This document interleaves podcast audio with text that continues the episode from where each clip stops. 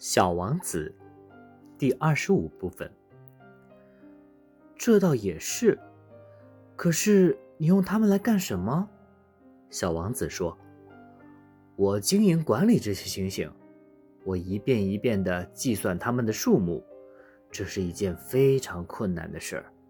但我是一个严肃认真的人。”小王子仍然还不满足，他说：“对我来说。”如果我有一条围巾，我可以用它来围着我的脖子，并且能带它走。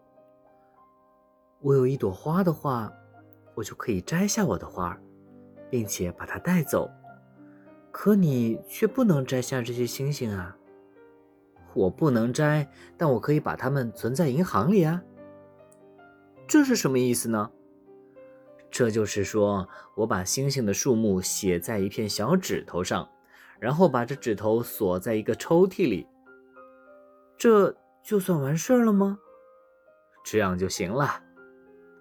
小王子想到，哼，真好玩，这倒蛮有诗意，可是并不算什么了不起的正经事啊。关于什么是正经事儿，小王子的看法和大人们有些不同。他接着又说：“我有一朵花。”我每天都会给它浇水，我还有三座火山，我每星期把它们全都打扫一遍，连死火山也打扫。谁知道它会不会复活呢？